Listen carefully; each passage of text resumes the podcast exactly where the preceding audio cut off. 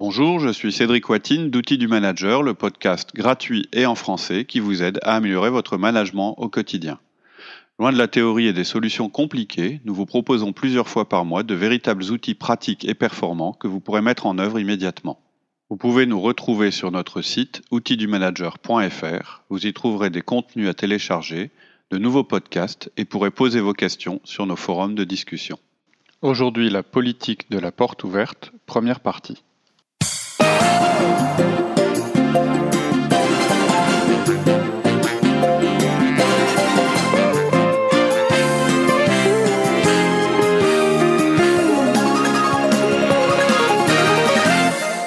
Bonjour Laurie. Bonjour Cédric.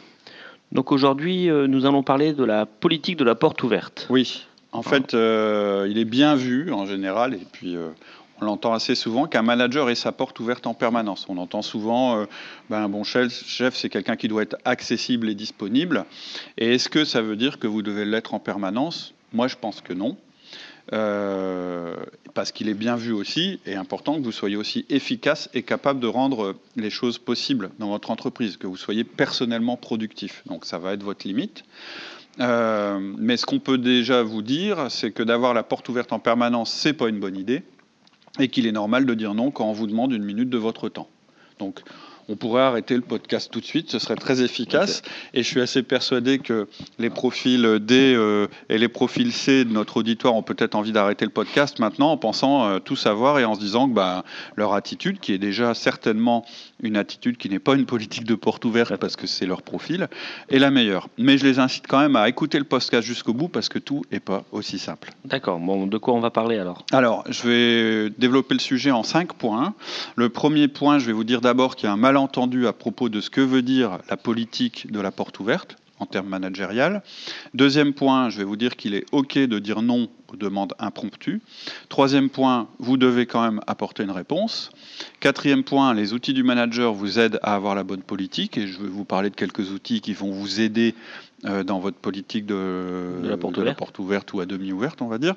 Et en bonus, en cinquième point, je vous parlerai rapidement euh, de l'attitude de chaque profil disque par rapport justement au fait d'être disponible ou pas euh, à ses collaborateurs. ce qui serait intéressant d'ailleurs pour cette dernière partie, c'est que vous ayez déjà une idée assez précise de votre profil personnel. Pour ça, euh, vous pouvez passer un test, euh, vous pouvez nous envoyer un mail, puis on vous dira où allez passer votre test. Ou vous pouvez aussi écouter les podcasts euh, pour connaître son profil, je dirais presque à coup sûr. Il n'est pas obligé de passer un test, on peut aussi écouter les podcasts qui concernent le disque et vous allez assez vite reconnaître vos tendances naturelles. D'accord. Donc on va peut-être aborder le premier point. Mhm. Alors justement la politique de la porte ouverte. Mhm. Et moi justement ça me faisait également penser, euh, on met en place des 1 à 1, des choses comme ça justement pour avoir des moments privilégiés, mhm. pour ne pas être dérangé. Et là on, est en train de discuter justement qu'il faut avoir la porte constamment ouverte. Alors ça, tu euh, dévoiles un petit peu ce que je vais te dire en, en quatrième partie, mais effectivement le 1 à 1 ça va être un outil extrêmement important. D'accord. Alors à propos euh, de la politique de la porte ouverte, d'abord je voudrais déjà dissiper un malentendu. Dans le langage managérial, la politique de la porte ouverte, ça ne signifie pas que le manager est disponible à ses collaborateurs en permanence. D'accord. quand on parle de politique de la porte ouverte, ça veut dire que vous êtes ouvert à ce que des personnes qui ne dépendent pas de vous directement puissent vous parler. En général... C'est être accessible, quoi. Comment? Être accessible. Oui, mais alors qu'on soit accessible à ses collaborateurs, ça va de soi. Mais en général, quand on dit euh, que dans cette entreprise, on pratique la politique de la porte ouverte, c'est plus souvent la politique du patron, du dirigeant, qui veut que ses employés puissent s'adresser à lui en direct aux besoins sans passer par leur N plus 1. Donc ça ne veut pas dire euh, j'ai rien à faire, donc vous pouvez m'interrompre quand vous voulez. Ça veut plutôt dire si vous voulez me parler, on trouvera un moment, même si vous ne dépendez pas directement de moi. La politique de la porte ouverte, c'est plus ça en général. Donc euh, c'est plus quelque chose qui va s'adresser à l'état d'esprit d'une organisation, peu compartimenté, euh, qu'à la manière d'un individu à gérer son agenda. Hein. En général, c'est plutôt une très bonne chose hein, que la direction soit, soit accessible à tout le monde, mais ça peut mettre un peu de pression à tout, parce que ça met tout le monde euh, sur un pied d'égalité.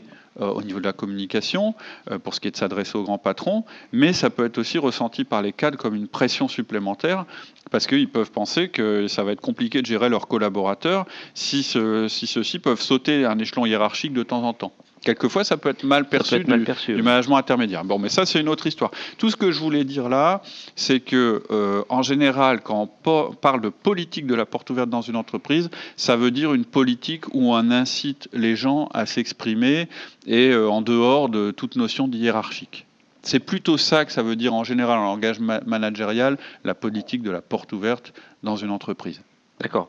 Mais nous, euh, donc nous, on veut plutôt parler d'être disponible à nos collaborateurs. Voilà. Nous, aujourd'hui, le sujet qu'on va aborder, c'est vous, en tant que manager, est-ce qu'il faut que vous ayez la porte ouverte? Ça veut dire, c'est comment vous devez gérer votre disponibilité par rapport à vos collaborateurs. Envers nos collaborateurs. Voilà, c'est ça qui va nous intéresser aujourd'hui, c'est ce sujet-là euh, dont on va parler. D'accord. Alors on dit qu'il faut être disponible aux collaborateurs, mais dans le deuxième point, tu nous as dit qu'il est OK de dire non aux demandes impromptues. Oui, c'est exact. En fait, il y a trois raisons à ça.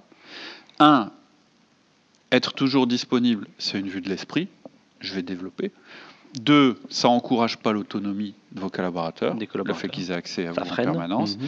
Et trois, parce qu'un manager, de toute façon, il a besoin de moments à lui, qui lui sont consacrés à lui uniquement.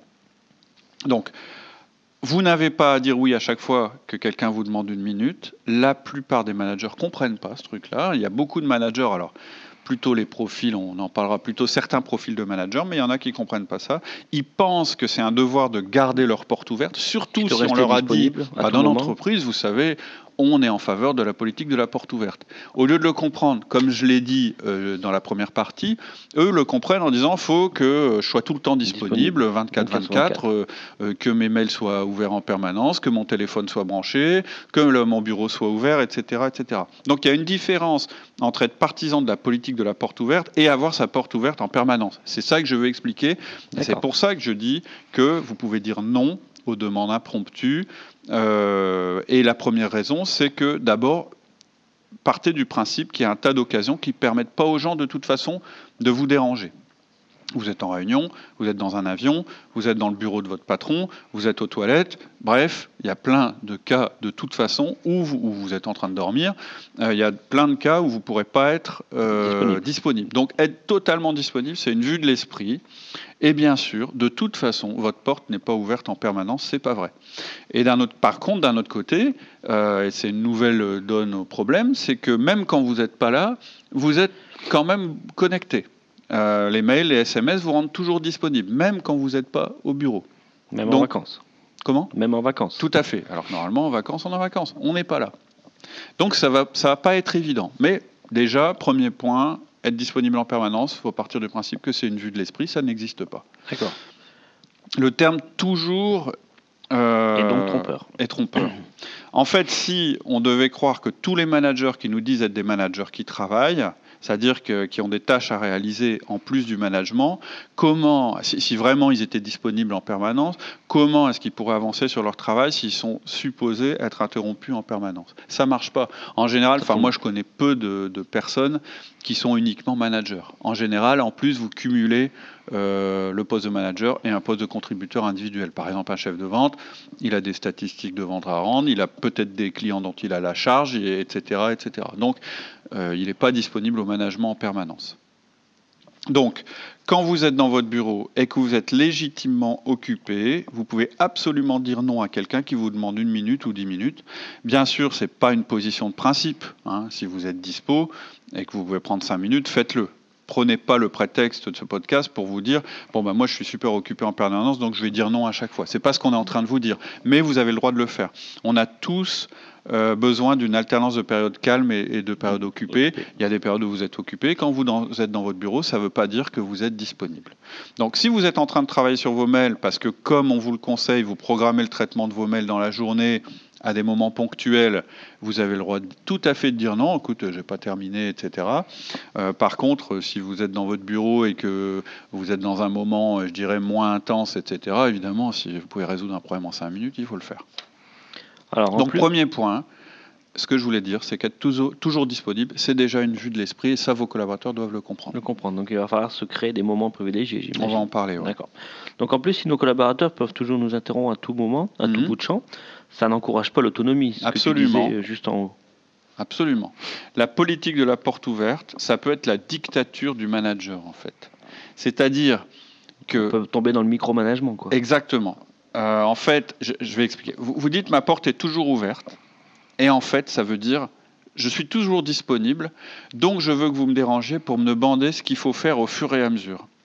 C'est pour ça que j'ai des réticences à la politique de la porte ouverte au sens euh, disponible en permanence.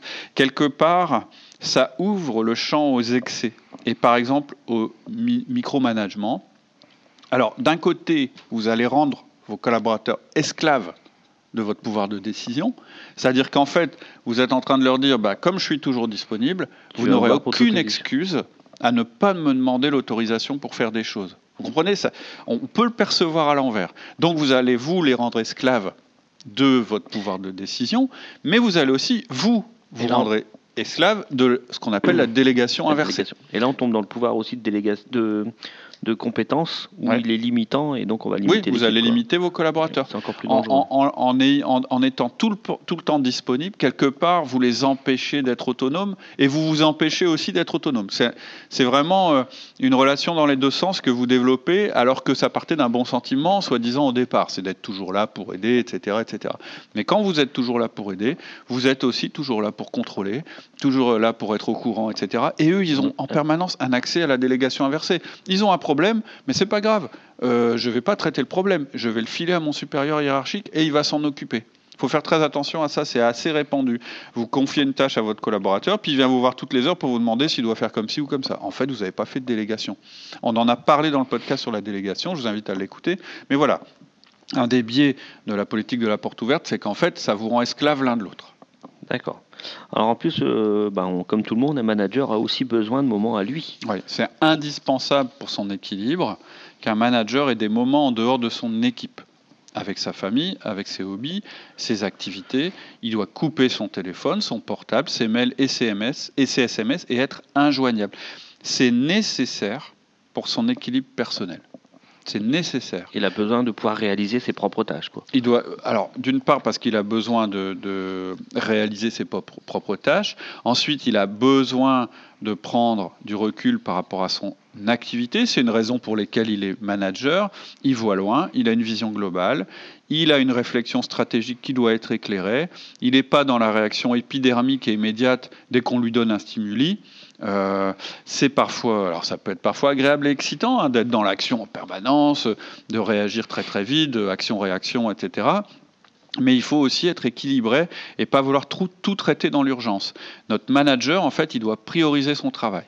Hein, on a souvent dit, quand on a parlé de l'organisation personnelle du manager et de la délégation, qu'il y a toujours plus de travail dans une entreprise, de travail à faire, que la capacité à en faire. Donc, le rôle du manager, c'est bien de percevoir ce qui est important et de prioriser ce qui est important.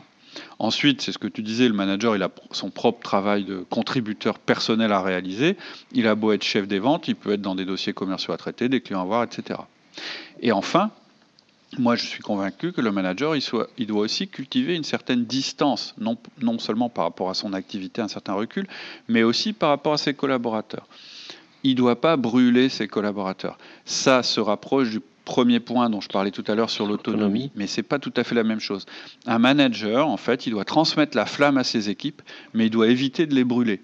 Alors, je sais, moi, par exemple, que si je suis trop au bureau en permanence, je vais fatiguer les gens, je vais les épuiser parce que je vais être sur leur dos en permanence. Donc, et j'aimais bien cette image euh, qu'on m'avait donnée, c'est un ami qui m'a donné cette image, le, le, rôle du directeur général d'une entreprise, c'est comme, c'est comme le feu. C'est-à-dire, il doit donner la flamme aux gens, mais si, et les réchauffer quand ça va pas bien. Par contre, s'il est trop près, s'il est en permanence, il va les cramer. Il va les brûler. Donc, faut éviter ça.